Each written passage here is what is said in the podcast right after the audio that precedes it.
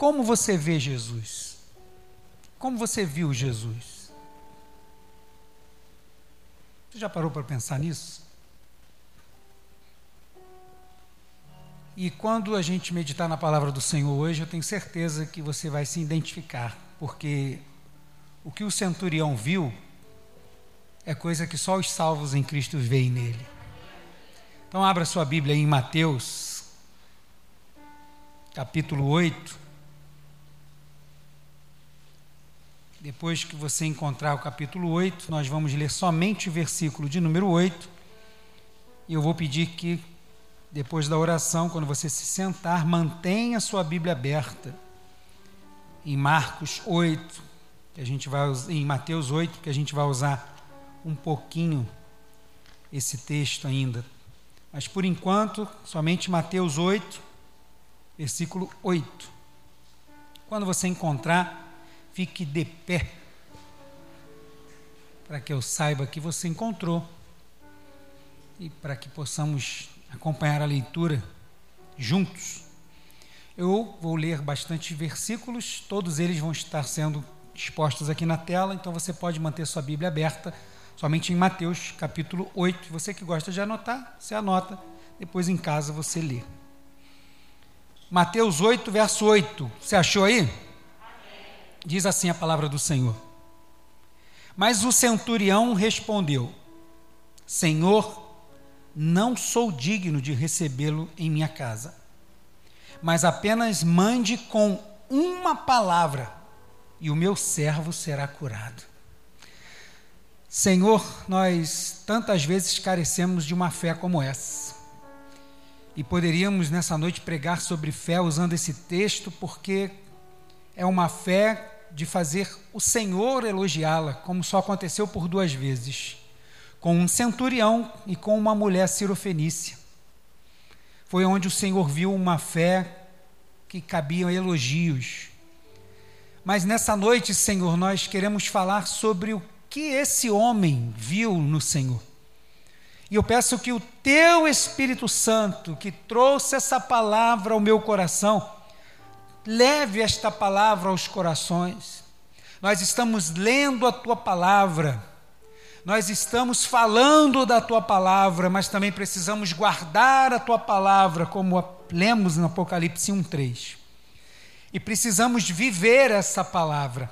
E Jesus precisa ser para nós o que esse homem enxergou, porque isso faz a diferença não só em nós, mas aonde estamos. Por isso, nos ajuda, Senhor, a entender, a compreender a tua palavra, para que ela se torne vida guarda, guardada no nosso coração, para que possamos caminhar de forma melhor para nós e para outros. É a nossa oração, em nome de Jesus.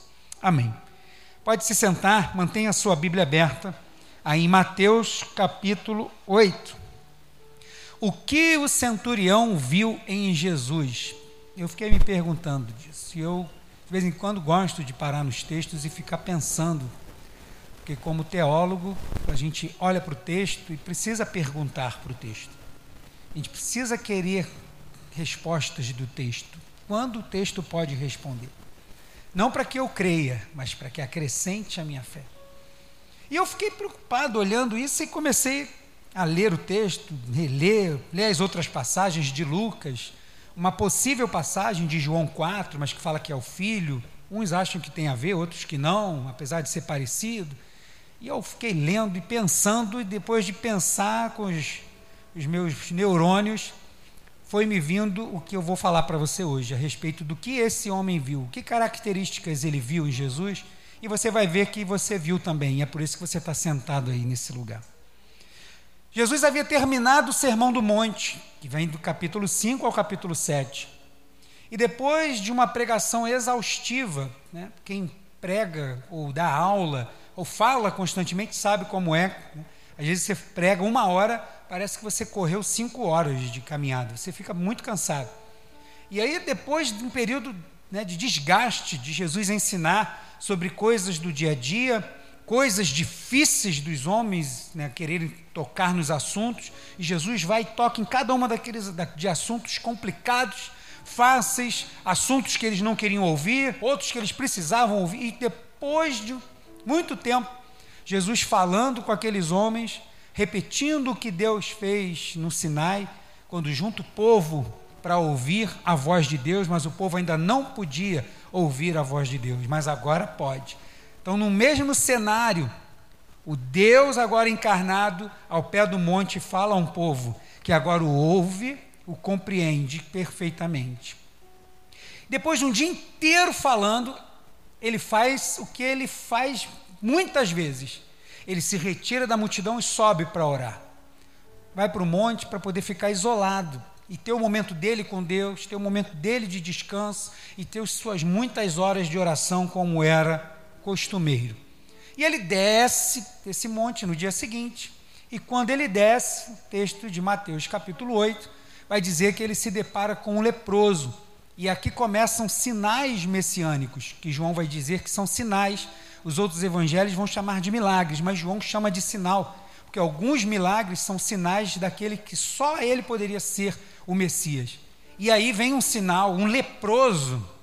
E um leproso vem, se prostra e diz para ele assim: ó, se tu quiseres, o Senhor pode me curar. Ele não teve dúvidas do que Jesus podia fazer. Ele reconheceu em Jesus aquilo que a maioria das pessoas que estavam ao redor não reconheceram. E ele conheceu isso em Jesus. E ele se submeteu à vontade de Jesus, entendendo que ele era Deus. Se tu quiseres, tu podes me curar. E ele disse: Eu quero. Fique limpo. E o homem ficou limpo imediatamente. E aí Jesus continua ali, né, pelos meandros da Galiléia, ele está ao redor, na margem da Galiléia, agora chegando em uma das cidades, que é Cafarnaum. E aí, quando ele entra na cidade de Cafarnaum, ele é parado por um centurião. Não foi um soldado raso, não foi um soldado qualquer, não foi um cabo, não foi um sargento, foi um centurião um homem que comandava 100 soldados, né? uma centúria de soldados, por isso ele é centurião. E aí esse homem vai procurar Jesus. E quando eu fiquei pensando nisso, fiquei inquieto com esse negócio, eu disse, mas por que, que esse homem foi procurar Jesus? Porque quando a gente lê o texto e vai direto, né, já é uma coisa, mas quando a gente para para se perguntar é outra, porque por que, que ele foi perguntar para Jesus? O que, que ele viu em Jesus? Que ele foi lá para falar com ele? Um homem da patente como ele?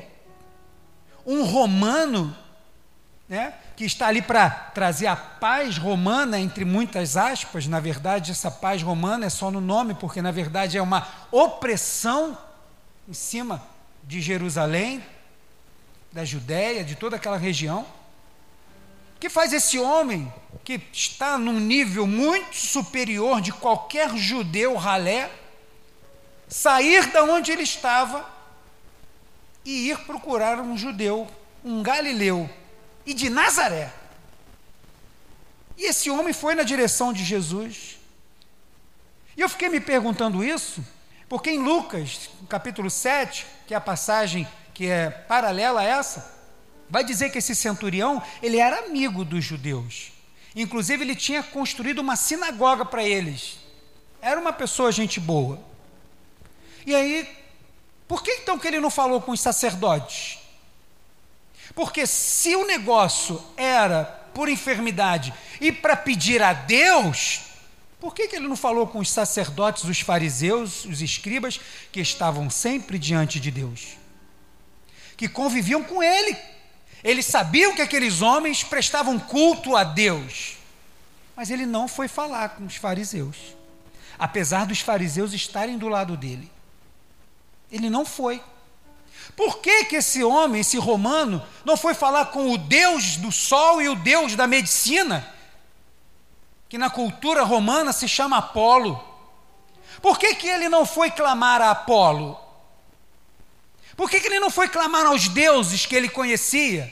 Que ele era instruído desde pequeno e muitas vezes obrigado até a servir por ser um soldado romano? Por que, que ele não foi clamar ao Deus que aparentemente ele conhecia? Por que, que ele deixou essas coisas tão importantes e foi falar com um simples judeu? Ele viu alguma coisa nesse judeu que todas aquelas pessoas que estavam ao redor não via. Algumas pessoas estavam percebendo um leproso, um enfermo, um coxo, um cego. Algumas pessoas estavam vendo, mas a maioria não estava enxergando. E agora vem mais um e consegue ver coisas em Jesus que a maioria não consegue, porque está com os olhos naquilo que ele faz. Estão dando importância da onde ele é. Pode vir alguma coisa boa de Nazaré? Quem é esse que está querendo aparecer? E esse homem deu importância para ele. E a despeito de conhecer pessoas importantes que serviam a Deus, conhecer os deuses que ele servia, como o Deus da medicina Apolo, ele foi falar com Jesus. Ele não se importou com nada disso. O centurião viu características em Jesus que não adianta as pessoas dizerem que ele tem. Tem coisas que não adianta você dizer que faz ou que tem. Você precisa comprovar. Um exemplo prático.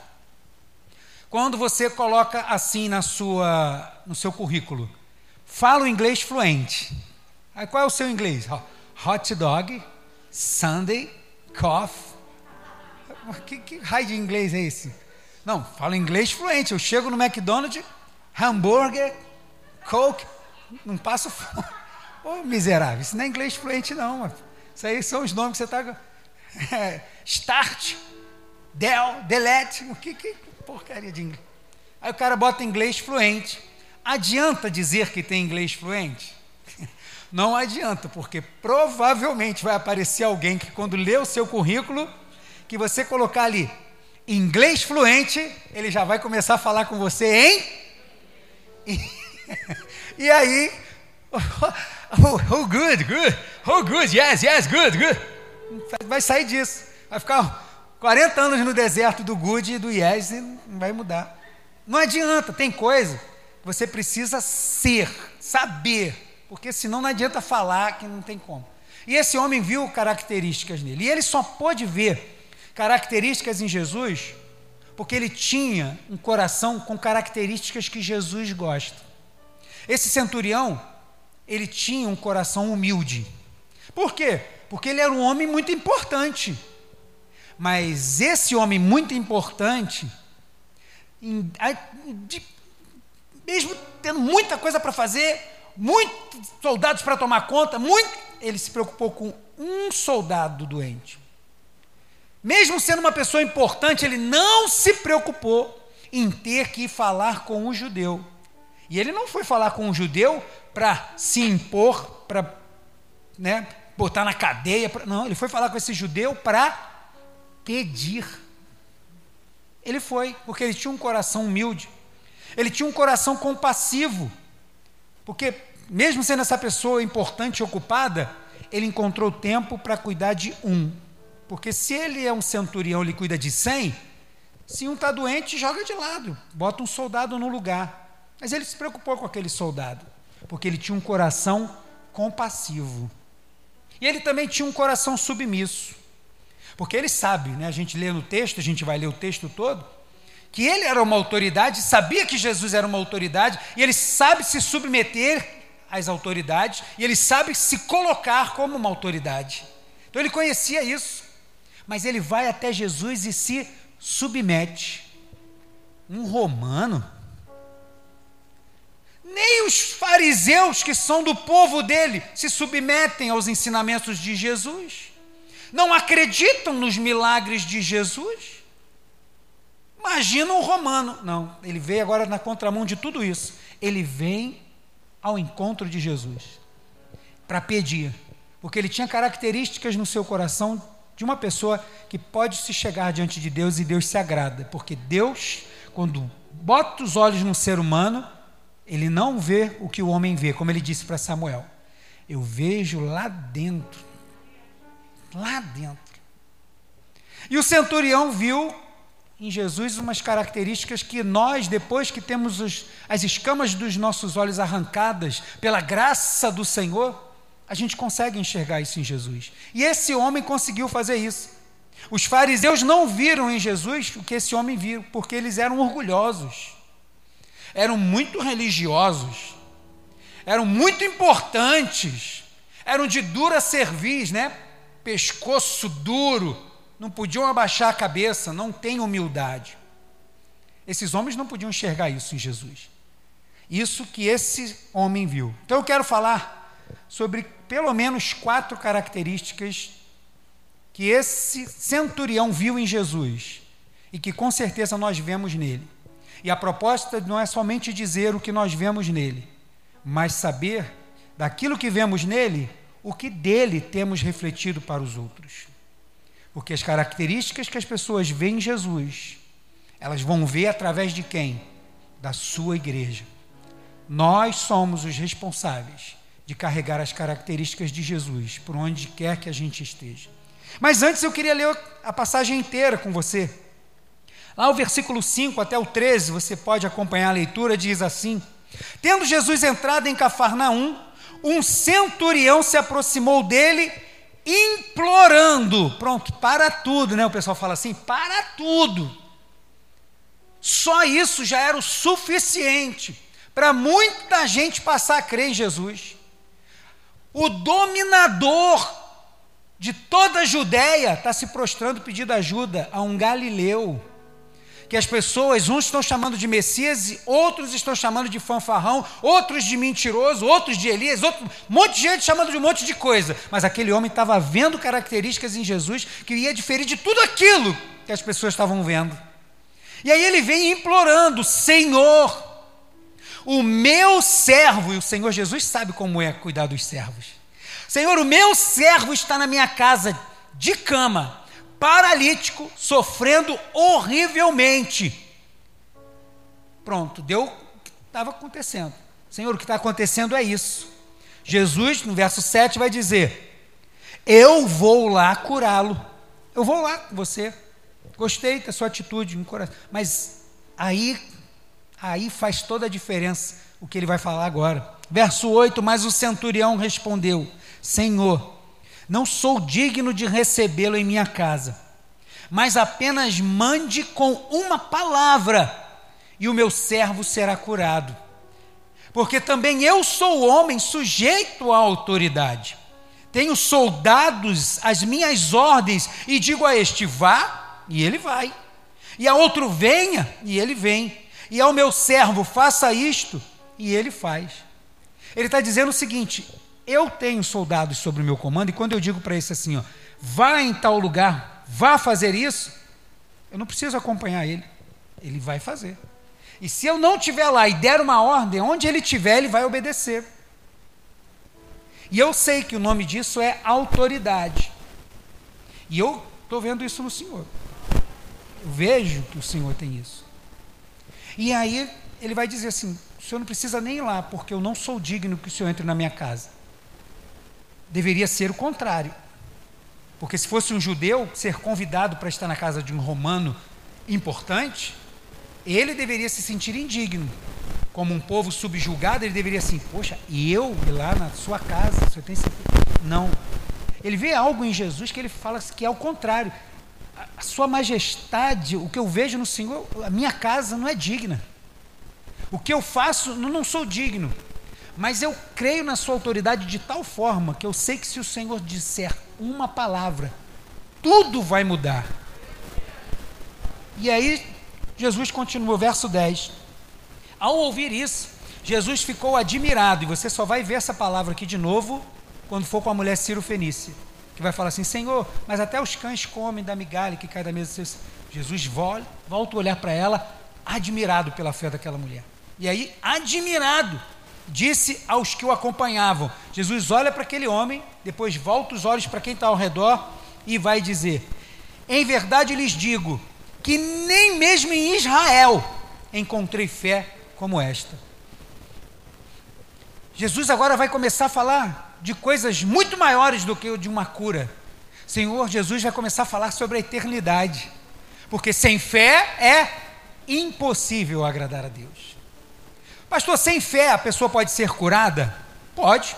Ué, pode. Pedro e João indo para o templo, aquele homem tinha fé?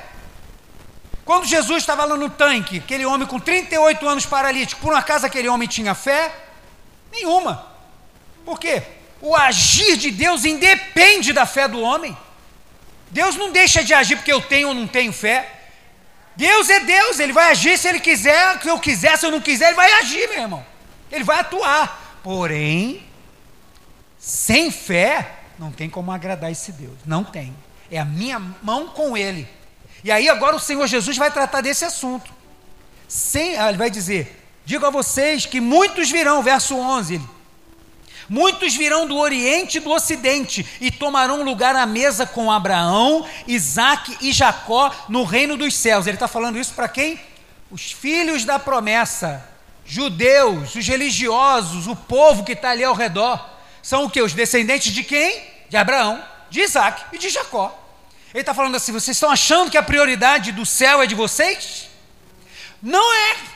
A prioridade do céu é daqueles que têm fé, como esse homem tem. Desses, com esse coração e com uma postura de fé, como esse homem tem, desses é o reino dos céus, e ele vai continuar. Mas os filhos do reino, porque assim se intitulavam os fariseus, os estudiosos da lei se diziam filhos do, do, do reino, porque o reino já era deles, afinal de contas eles sabiam a lei de Có. Afinal de contas, eles se arrumavam todo e andavam pelas ruas, e todo mundo quase faltava se curvar diante deles. Afinal de contas, eles já estavam salvos e ninguém nunca poderia dizer o contrário deles. E quem dissesse isso, eles expulsavam do templo, como fez com aquele cego de nascença em João 9, 9 e 10. Não, sai daqui, quem é você para falar conosco? Você é um pecador. Não, eles são uma raça superior.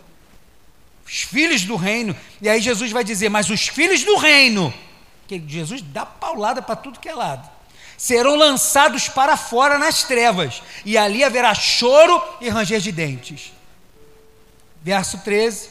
Então Jesus disse ao centurião, agora ele volta para o centurião. Pela atitude do centurião, ele pregou um outro sermão ali, exortou aquelas pessoas a terem uma fé em crer nele, não por aquilo que ele faz, mas por aquilo que ele é. Porque aqui já se daria mais o segundo sinal messiânico de Mateus 8. Porque tem quatro, né? O primeiro é o leproso, o segundo, esse. Porque não precisa estar perto para curar. Aonde ele está? Vamos lá que nós vamos impor as mãos. Vamos lá que nós vamos botar o óleo. Vamos lá que vamos deitar em cima. Vai lá. Não, não tem nada. Eu não estou lá perto. Eu não sei o nome dele, nem sei o que ele tem. Mas aquele que tem toda a autoridade não tem problema com distância. E aí, vá e seja feito conforme você crê. E naquela mesma hora, o servo do centurião foi curado. Lá, não sei quantos quilômetros tinha, não sei. João 4 vai dizer que, se esse texto é o mesmo de referência da história de um outro centurião, que aí vai dizer que é o filho que está enfermo, vai dizer que no momento que eles vão embora, no meio do caminho eles encontram uma tropa voltando. E aí, quando eles encontram essa tropa, essa tropa é para dizer que o menino estava curado. E aí o centurião vai perguntar: e que horas foi isso? E quando os homens dizem a hora, ele vai lembrar, não tinha relógio, né? Mas aí ele vai lembrar assim: foi no mesmo momento que aquele homem de Nazaré disse que ele ficaria bem. Todo desfecho. O centurião foi embora, o servo dele curado. Os fariseus foram embora também, a multidão continuou acompanhando Jesus. Mas o que foi que esse centurião viu? Isso não pode ser deixado de lado. A cura é maravilhosa. O céu, inegável, a gente precisa estar lá, não tem, é céu ou inferno. Mas tudo isso vai depender da forma como a gente enxerga Jesus. E o centurião nos ajuda nisso. Eu queria falar quatro características. A primeira delas, o que o centurião viu em Jesus? Primeiro, imparcialidade. O que o centurião olhou em Jesus é que ele não era uma pessoa que fazia que era parcial, que fazia acepção, separava, que tinha grupo. É, não sou dos fariseus, sou dos escribas, sou dos saduceus, sou de Roma, sou de. Não. Jesus era imparcial. Foi a primeira coisa que esse homem vê em Jesus. Os romanos tratavam as pessoas com parcialidade, porque romano era superior a judeu, a qualquer outro povo que eles dominavam. Mas aqui nesse contexto, com os judeus. Eles são superiores, são eles que mandam, são eles que determinam o preço da tua colheita, porque eles faziam isso. A tua colheita, ah, quanto é o quilo do, da batata? Ah, dois reais, né? Vamos supor. Não, não, mas para nós você vai vender a 30 centavos.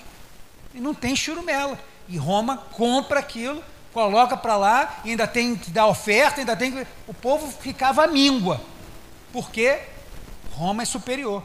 Os fariseus que estavam ao redor tratavam as pessoas com parcialidade. Porque fariseu é muito importante para andar com as outras pessoas. O falso religioso, porque a palavra religioso né, ficou uma palavra ruim, negativa. Quando a gente fala que é uma pessoa religiosa, hoje você pensa logo que é uma pessoa ruim. Você fala assim, aquela pessoa é religiosa. Mas a gente acha logo que é algo ruim, porque tem uma conotação ruim, mas na verdade eles são uns maus religiosos, falsos religiosos.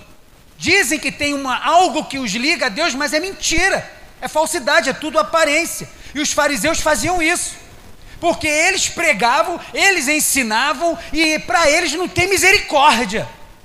Para eles, só eles iam ser salvos, eles eram os filhos do reino, como Jesus vai aproveitar para dar logo uma paulada. Vocês, filhos do reino, eles se achavam já lá no céu e que nada ia tirar isso, afinal de contas, eles têm as leis, são eles que interpretam as leis, são eles que pregam, são eles que determinam como as coisas vão acontecer, são eles que têm a chave agora para dizer quem vai para o céu e quem vai para o inferno. Como hoje ainda tem muito religioso assim, Pessoas que dizem para o ah, você vai para o inferno, você vai para o céu, você é bonzinho, você não vai. Quem foi que deu autoridade ao ser humano para dizer quem é que vai para o céu e quem vai para o inferno? Eu sempre digo isso. Irmãos, nunca entre nessa questão de querer debater sobre alguma coisa de quem vai ser salvo quem não vai. Nunca entre nessa questão, porque só tem um Salvador: é Jesus. Nada mudou, só tem Ele. Só ele que salva. Mas ainda tem pessoas assim, os fariseus eram assim. Então eles agiam com parcialidade. E eles eram os bonzões. E o povo, coitado, o povo estava condenado. O povo era pecador mesmo, não tem jeito, esse povo não aprende. Esse povo está aí, ó, está aqui bajulando a gente e tal, não sei o que, a gente finge que gosta, a gente detesta eles, esse povo aí vai para o inferno. Essa era praticamente a visão que os fariseus tinham. Mas e Jesus? Jesus era diferente disso tudo. Jesus era imparcial. Jesus comia com ricos e sentava também com pobres. Jesus andava com aqueles que estavam em plena saúde, os sãos, mas também sentava com os doentes para falar com ele. Jesus pregava para a multidão, mas também falava do caminho do céu para uma pessoa só. Não precisava ter plateia. Jesus tratava com as mulheres, com as donzelas, mas também pregava para as prostitutas. Jesus estava ali e era recriminado por causa disso. Ué, está comendo com publicanos? Andava assim com os fariseus, falava com eles e quando tinha oportunidade com fariseus, Jesus sempre bateu. Porque eram metidos a sabichões, que entendiam tudo. Então com eles é paulada para ver se aprende. Mas ele também andava com os publicanos, com aqueles que eram rejeitados. Ele andava com os homens, também pregava para as mulheres. Lembra da samaritana? Lembra de tantas outras que Jesus andou com elas? Jesus era imparcial, assim como ele é hoje.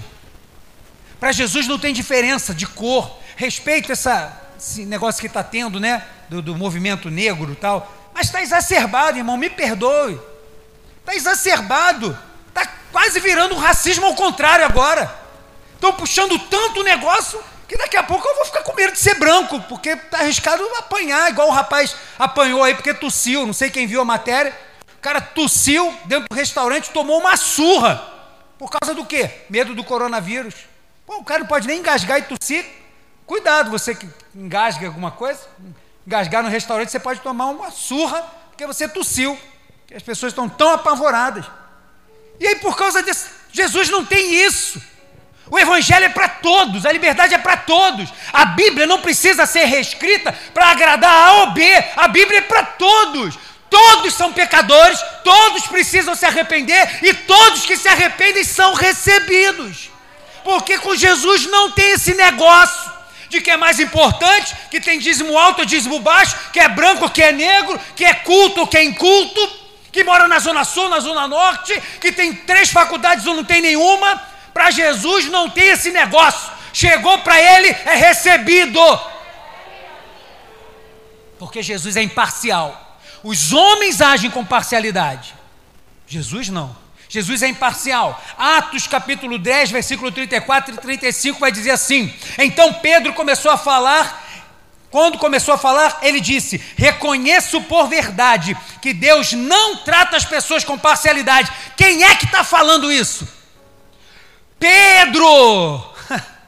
Pedro, irmão, estava aprendendo. Ele está aprendendo, porque ele achava que ele ainda era só para os judeus. Ele está aprendendo com a história de Cornélios ali, ó, que não tem esse negócio, não. Eu vim para todos, Pedro, e ele aprendeu, aprendeu tão bem que agora ele está ensinando. Reconheço por verdade que Deus não trata as pessoas com parcialidade. Verso 35. Pelo contrário, em qualquer nação, aquele que o teme e o faz o que é justo, lhe é aceitável. É por isso que eu estou aqui, é por isso que você está aí, porque os nossos olhos enxergam Jesus imparcial.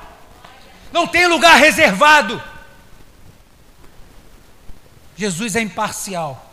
Romanos 2,11 vai dizer: porque Deus não trata as pessoas com parcialidade, Deus não faz acepção de pessoas. Não, isso aqui não tem jeito. A gente diz isso. Tem pessoas que a gente bate o olho e fala assim: meu filho, isso aí nasceu do inferno. Essa pessoa não tem jeito, não. Às vezes a gente falha, a gente acha isso, mas não existe isso para Deus. Não tem causa perdida para o Senhor. Pode ser quem for, pode ser um rico, pode ser um pobre, um doente, um são, um justo lá, um, um pecador, pode ser um fariseu, pode ser um romano. Chegou perto dele, se conseguir enxergar isso nele, vai sair transformado. Vai sair.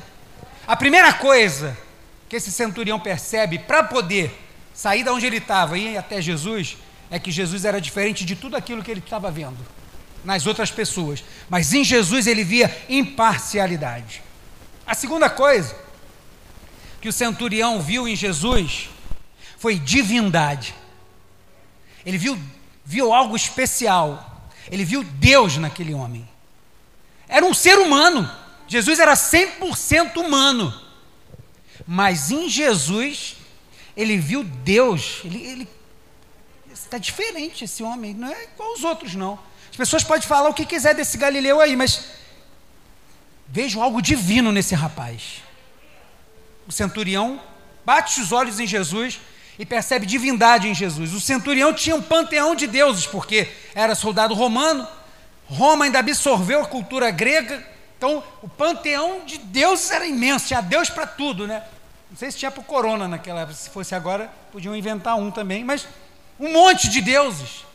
Por que, que ele não foi buscar no seu panteão de deuses? Por que, que ele não foi clamar? Ele viu em Jesus alguma coisa que ele não estava vendo naquelas estatuetas. Ele estava vendo em Jesus algo que ele não estava vendo naquela glória dos templos romanos, com aquelas figuras todas lá representando deuses. Ele não estava vendo isso naquilo, mas em Jesus ele percebeu. E os fariseus?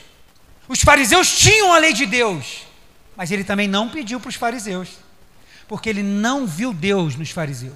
Eles podiam falar de cor os cinco primeiros livros da Bíblia, como geralmente faziam.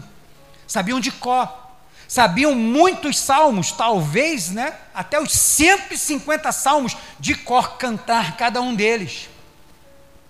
Mas ele não viu Deus nesses homens. Ele não pediu para esses homens apesar de conviver com esses deuses todos, apesar de conviver com os fariseus, ajudar eles, ser amigo deles, não viu nesses homens algo divino, e nem nos deuses a qual ele servia, mas em Jesus ele viu. Jesus afirma assim, João 14, 6: Eu sou o caminho, a verdade e a vida. Ninguém vem ao Pai senão por esse homem, quando olha para Jesus, percebe algo divino em Jesus. Isso que ele caminho, a verdade, a vida, isso quer dizer o quê? Que quem está sem rumo encontra o caminho certo em quem? Só em Jesus, irmãos. Quem está sem rumo encontra o caminho certo para Deus em Jesus. Toda mentira é desmascarada pela verdade que está em quem? Em Jesus. Quer chegar a Deus, vai ter que passar por Ele, para que toda mentira caia por terra.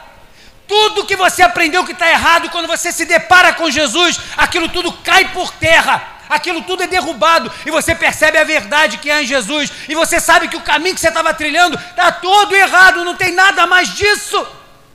E você sabe que estava indo na direção errada. E ele diz também que ele é a vida, porque nem mesmo a morte pode conter esse Jesus, nem mesmo ela pode conter o nosso Deus, porque ele é a vida. Quem é a morte para querer segurar a vida? Quem é as trevas para querer conter a luz? Acende uma luz no meio da escuridão, por mais fraca que ela seja, as trevas têm que sair, porque esse é o Senhor que nós servimos. João 14, verso 8 e 9 diz assim: Filipe disse a Jesus: Senhor, mostre-nos o, mostra-nos o Pai e isso nos basta. Jesus lhe respondeu: Há tanto tempo estou com vocês, Filipe, e você ainda não me conhece. Quem vê a mim vê o Pai. Como é que você diz, mostra-nos o Pai? Como é que ainda tem gente dentro da igreja que não conhece Jesus e não enxerga de fato e de verdade? Que além dele ser imparcial, a gente já sabe que é algo divino, especial, extraordinário, único nele. Não, pastor, eu sei isso. Pode saber somente aqui, ó, no conhecimento, mas na prática, na verdade, não sabe não se entrega, não se derrama, não faz separação entre luz e trevas, não se desvia do pecado, do mal, das más companhias, não. Porque ainda não viu Jesus como algo extraordinário e único. Ainda não viu nesse jovem da Galileia o Deus encarnado que morreu e ressuscitou para nos dar vida. Hebreus 1, 3, só a primeira parte diz assim: o Filho, falando de Jesus com letra maiúscula, o Filho que é um resplendor da glória de Deus e a expressão exata do seu ser. Que descrição maravilhosa! Que descrição perfeita do escritor aos Hebreus. Lá no céu a gente vai saber quem foi que escreveu.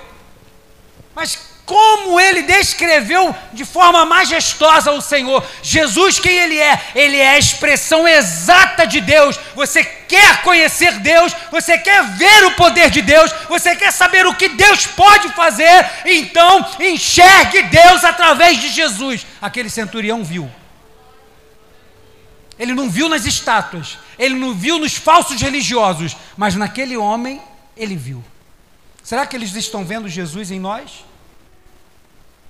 Será que eles estão vendo em nós uma igreja imparcial, onde a gente está, que não faz acepção de pessoas, que não discrimina as pessoas por aquilo que elas fazem, que não se separam das pessoas? É, tem gente que não tem como andar junto, lógico. Mas estou falando, você não deixar de falar do amor do Senhor para alguém, porque para você aquela pessoa já está condenada?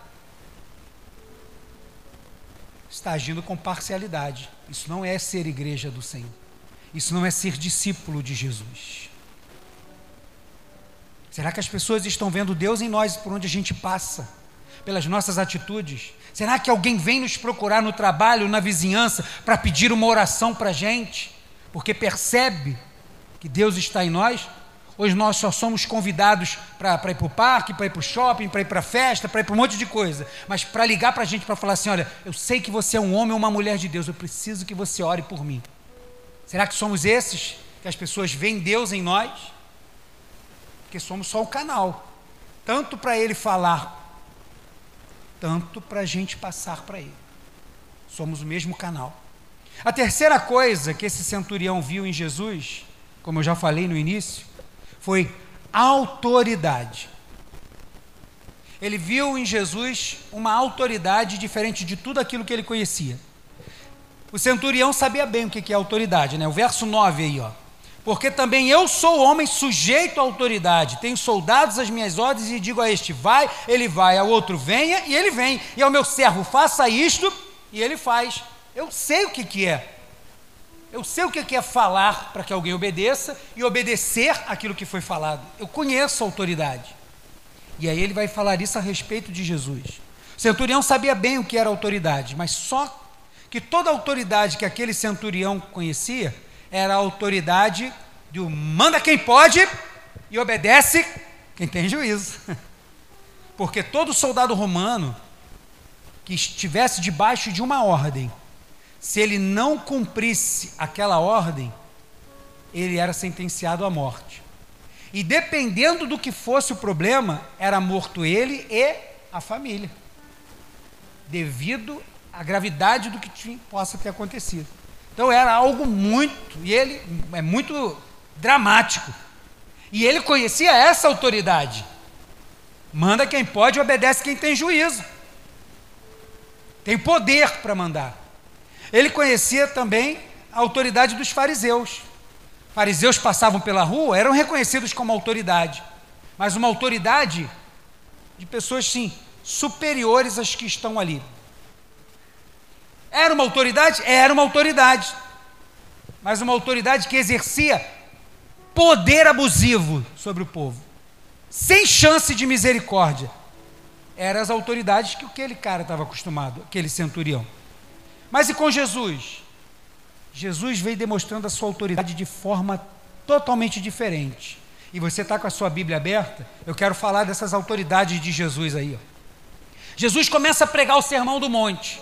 E as pessoas estão ali ouvindo, Jesus está pregando, capítulo 5, capítulo 6, capítulo 7, e as pessoas ouvindo, e Jesus pregando e falando, e ensinando e ensinando, e Jesus falando e ensinando, e aí quando chega no final de tudo, Mateus 7, versículo 28 e 29 vai dizer assim: Quando Jesus acabou de proferir estas palavras, as multidões estavam maravilhadas com a sua doutrina, porque eles a ensinava como quem tem autoridade e não como os escribas. Apesar dos escribas terem a autoridade imposta por eles, não era reconhecida por aquelas pessoas.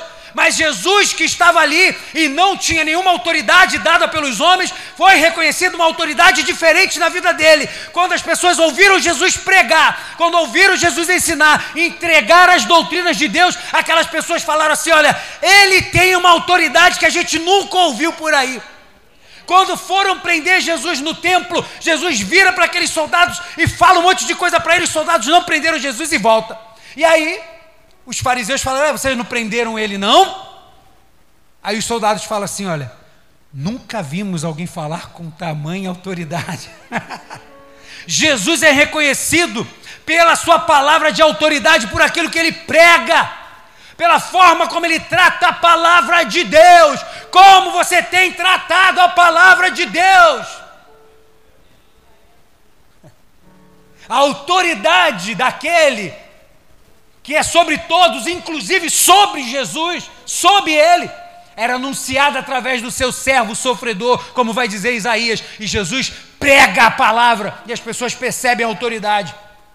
Marcos, Mateus, ainda no capítulo 8, versículo 3: E Jesus, estendendo a mão, tocou nele, dizendo: Quero sim, fique limpo. O que Jesus está fazendo aqui? Tem um leproso e aí o leproso chega-se perto de Jesus e aí fala: Se o Senhor quiser, pode me curar. E aí Jesus fala para ele: Quero sim. Mas Jesus somente não falou assim: Quero sim. Jesus fez o quê?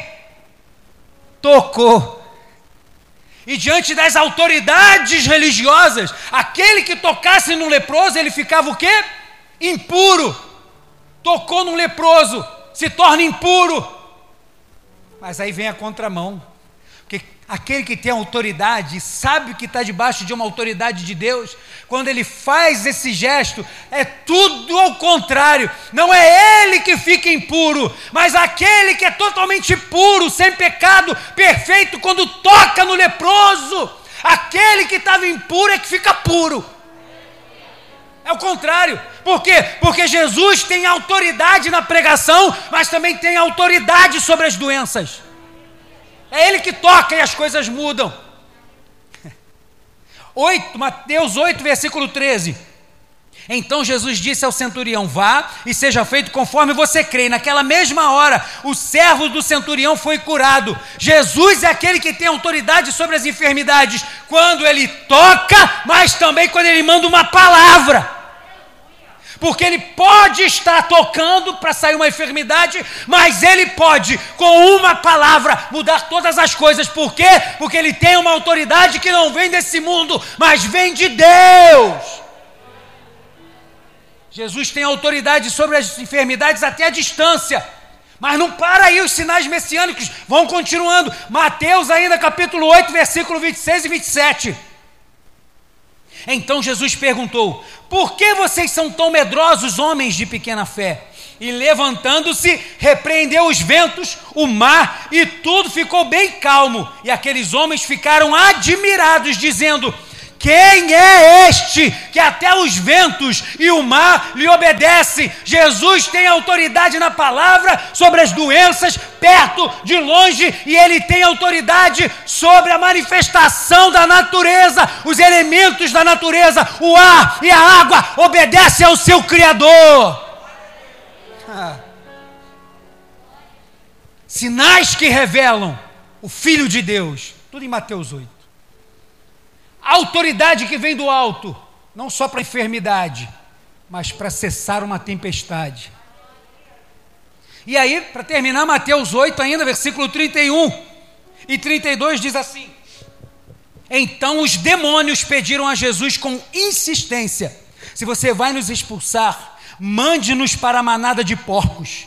Jesus disse: Pois vão. E eles saindo, entraram nos porcos, e eis que toda a manada se precipitou despenhadeiro abaixo, para dentro do mar, e morreram nas águas, todos aqueles porcos, porque aquele que tem autoridade que vem do alto, nem mesmo o inferno pode conter os demônios batem em retirada, os demônios se prostram diante daquele que tem autoridade. Não tem fariseu, não tem imagem, não tem homem poderoso, não tem arma, não tem bomba nuclear que possa fazer os demônios recuarem.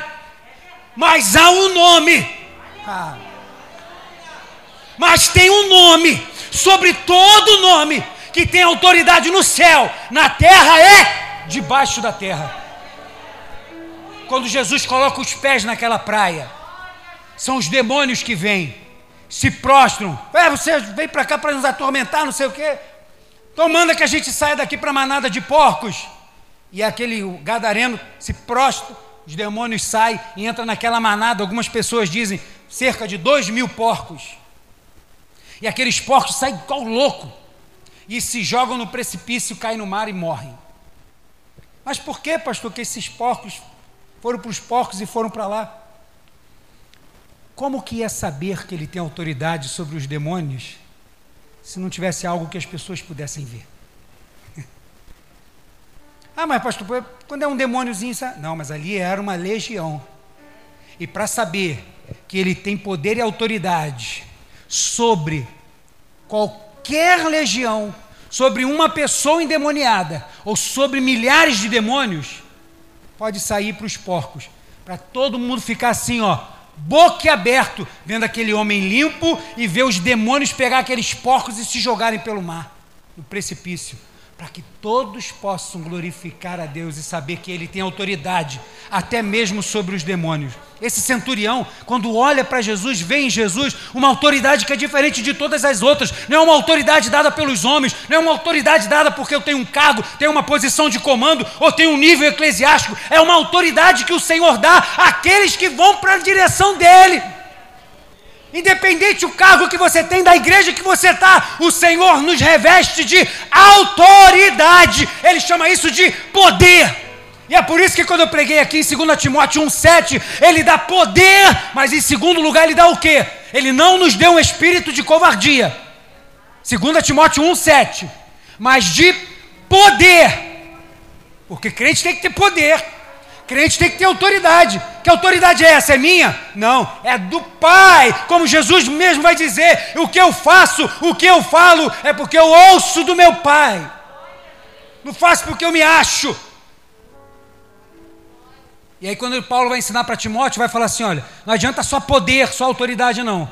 A segunda coisa que você vai precisar é de amor. Porque autoridade sem amor vai ser um fracasso vai virar um fariseu, vai subjugar as pessoas, vai colocar as pessoas aqui, ó, debaixo dos pés. Mas a palavra diz que a única coisa que tem que estar debaixo dos nossos pés é o inimigo, é o inferno, que a gente passa por cima deles. Ele não pode ficar na nossa frente. E o centurião viu isso em Jesus. Diferente de tudo que aquele centurião já tinha visto, Jesus demonstra uma autoridade que não é por status, mas é com amor, é com humildade. Isso faz esse centurião sair de onde ele está e suplicar a um humilde jovem de Nazaré.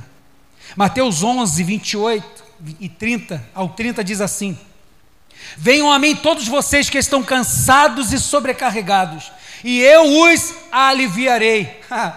Vai perguntar para o soldado romano se é isso assim que funciona. Jesus vai ensinar para ele: se mandarem você caminhar uma milha, Jesus vai falar para fazer o quê? Caminhem, porque isso era um costume deles. Se alguém viesse, você poderia até uma milha, você precisava se sujeitar e carregar. Aí Jesus vai falar: não se preocupe se é uma milha, não, não fica contando, não. Se precisar, vai um pouco mais. Se precisar, vai um pouco mais. E aí, queria ver se fosse ao contrário. Fala assim, ô soldado romano, por favor, pode pegar aqui essa bolsa aqui, me ajudar a carregar uma milha? Ia ser açoitado, escorraçado, humilhado, chutado e cuspido no meio da rua mesmo. E eles ainda vão levar tudo que você tinha. E aí Jesus, que tem toda essa autoridade, ele que diz: Venham a mim todos os que estão cansados e sobrecarregados, e eu os aliviarei. Que que é isso? Que autoridade sublime, majestosa, humilde e maravilhosa é essa? Verso 29: Tomem sobre vocês o meu jugo. O que, é o jugo? É uma coleção de ensinamentos. Porque os fariseus tinham uma coleção de interpretação bíblica dos textos sagrados. Então agora ele está falando assim: ó, tome sobre vocês o meu jugo. O que, que é? O que eu ensino, a forma como eu ensino, a clareza, a minha transparência. Tomem para vocês isso. E aí ele vai usar. E aprendam, porque é o julgo, é o ensinamento. E aprendam de mim, porque sou manso e humilde de coração. Para fazer o quê? Façam do mesmo jeito. E vocês acharão descanso para a sua alma, porque o meu jugo é suave e o meu fardo é leve. Uma autoridade que ele conhecia, o centurião, era autoridade que precisa de status. Ó, quando ele passar, ó, Olha para o chão, porque eles não gostam que fique olhando para eles. Ó, quando o fariseu passar, fica bajulando eles. Olha como vocês são importantes, como vocês são homens de Deus, não sei o quê. A autoridade de Jesus é totalmente diferente. Ele vem e fala assim: ó, vem todo mundo comigo. Vamos comer todos juntos. Vamos andar. Vamos navegar. Vou ensinar vocês. Eu vou dar autoridade para vocês. Ah, que é isso? Só esse, o mestre, que poderia fazer isso. Porque ele tem uma autoridade diferente de tudo. E a gente está aqui porque a gente conheceu essa autoridade. A gente reconheceu essa autoridade. E hoje estamos aqui também para absorver dessa autoridade, porque o mundo precisa conhecer. E por último, o que esse centurião viu em Jesus? Ele viu compaixão, algo que esse centurião também conhecia. Que apesar de ser um centurião romano, um homem de guerra, ele era um homem compassivo. Ele tinha compaixão. Mas o que é compaixão? Compaixão é um pouco mais forte do que empatia. Porque empatia é você se colocar no lugar do outro. Mas se colocar no lugar do outro, independente do que é, seja bom ou ruim, eu me colocar no lugar do outro.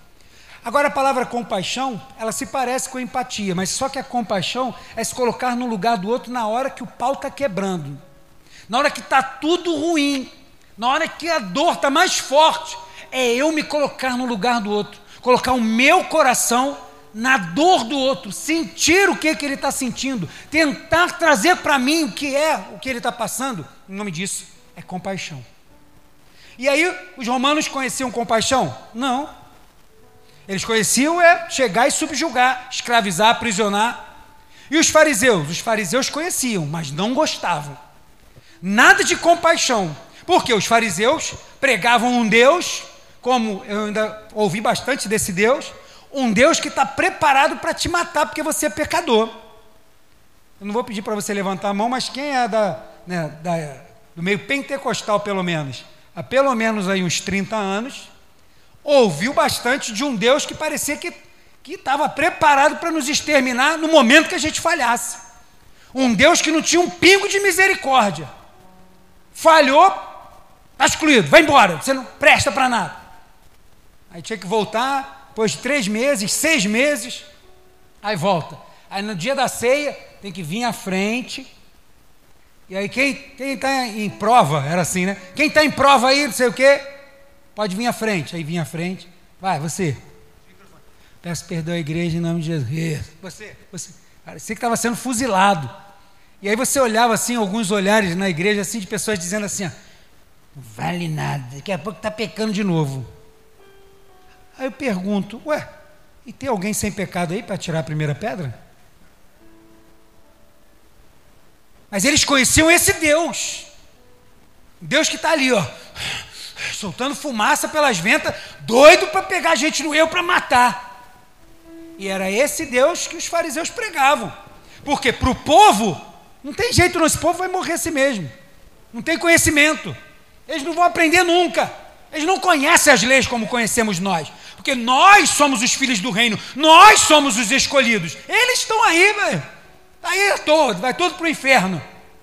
Essa era a ideia deles.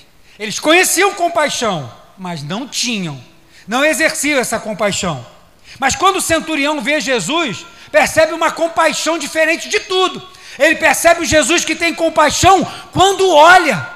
Lucas 7, do 12 a 14, diz assim: Ao aproximar-se do portão da cidade, eis que saiu o enterro do filho único de uma viúva, e grande multidão da cidade ia com ela. Ao vê-la, o Senhor se compadeceu e lhe disse: Não chore, eu te pergunto, que oração essa mulher fez?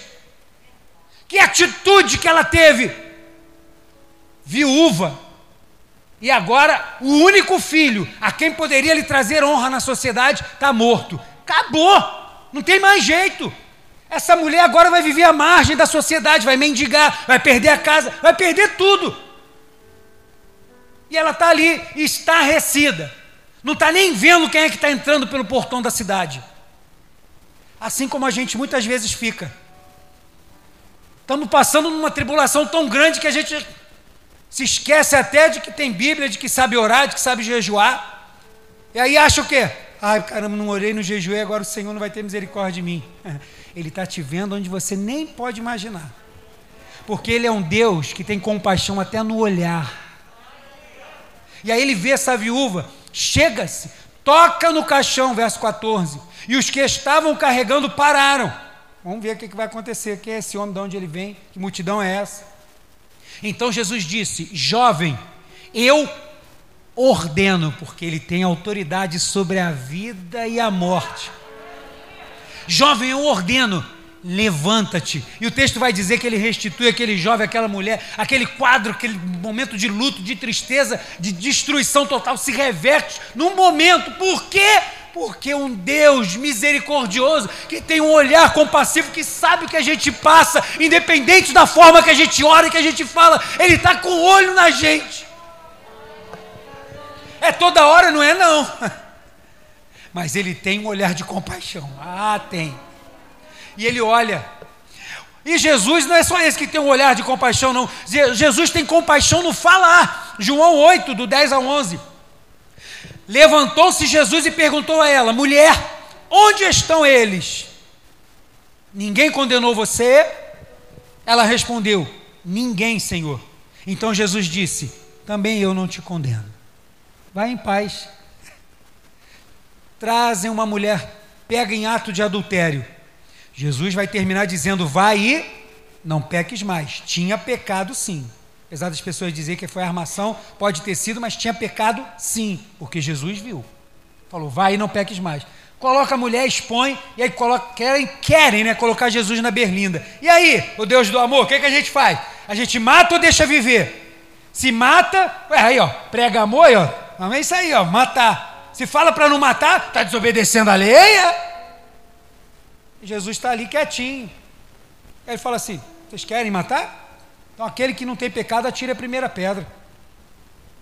Aí a Bíblia vai dizer que dos mais velhos, que é mais pecador, né? Quanto mais velho, mais pecador. Dos mais velhos aos mais novos, vão deixando as suas pedras e vão embora. E o único que poderia estar com uma pedra para matar aquela mulher, não está preocupado com nada.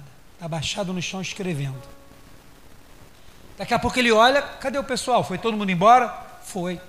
Cadê aqueles que estavam te condenando? Estão aí? Não.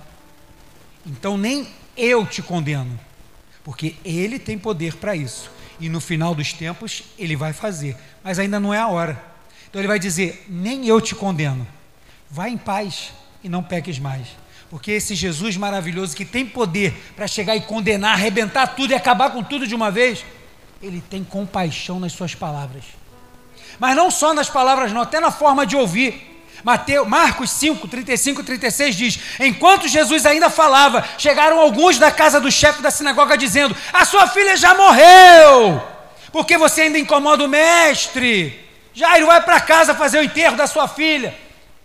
As carpideiras já estão chorando lá, os músicos já estão tocando os instrumentos fúnebres lá. Vai para lá, jovem, começa a preparar o enterro.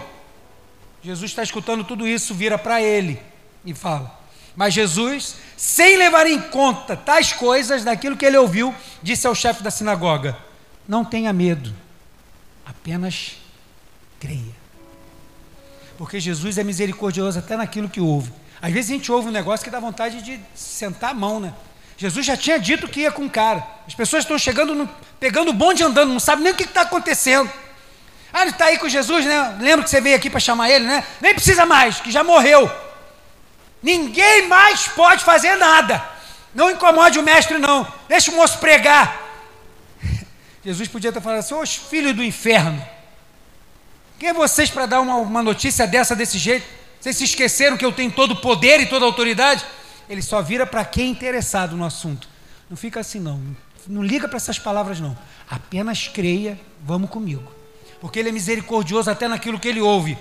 Jesus tem compaixão quando toca. Lembra lá do, do, de Mateus 8, lá quando tem o leproso, o leproso chega, Senhor, se tu quiseres, pode me, me curar. Jesus poderia dar dois passos para trás, né? Cara, cadê minha máscara? Peraí. A máscara aqui. É, quero sim, tá? Vai embora, vai em paz. Jesus não tem esses negócios. Não tem esses problemas, não. Jesus faz tudo que é o contrário. Ele vai lá e toca. Se fosse hoje, Jesus estivesse aqui, Jesus ia tirar a máscara, ele ia dar um abraço naquela pessoa cheia de Covid e falar assim: Eu quero, fique limpo. Porque a dinâmica é outra. Ele tem compaixão e até no toque ele faz isso. Você pode ficar de pé aí no teu lugar?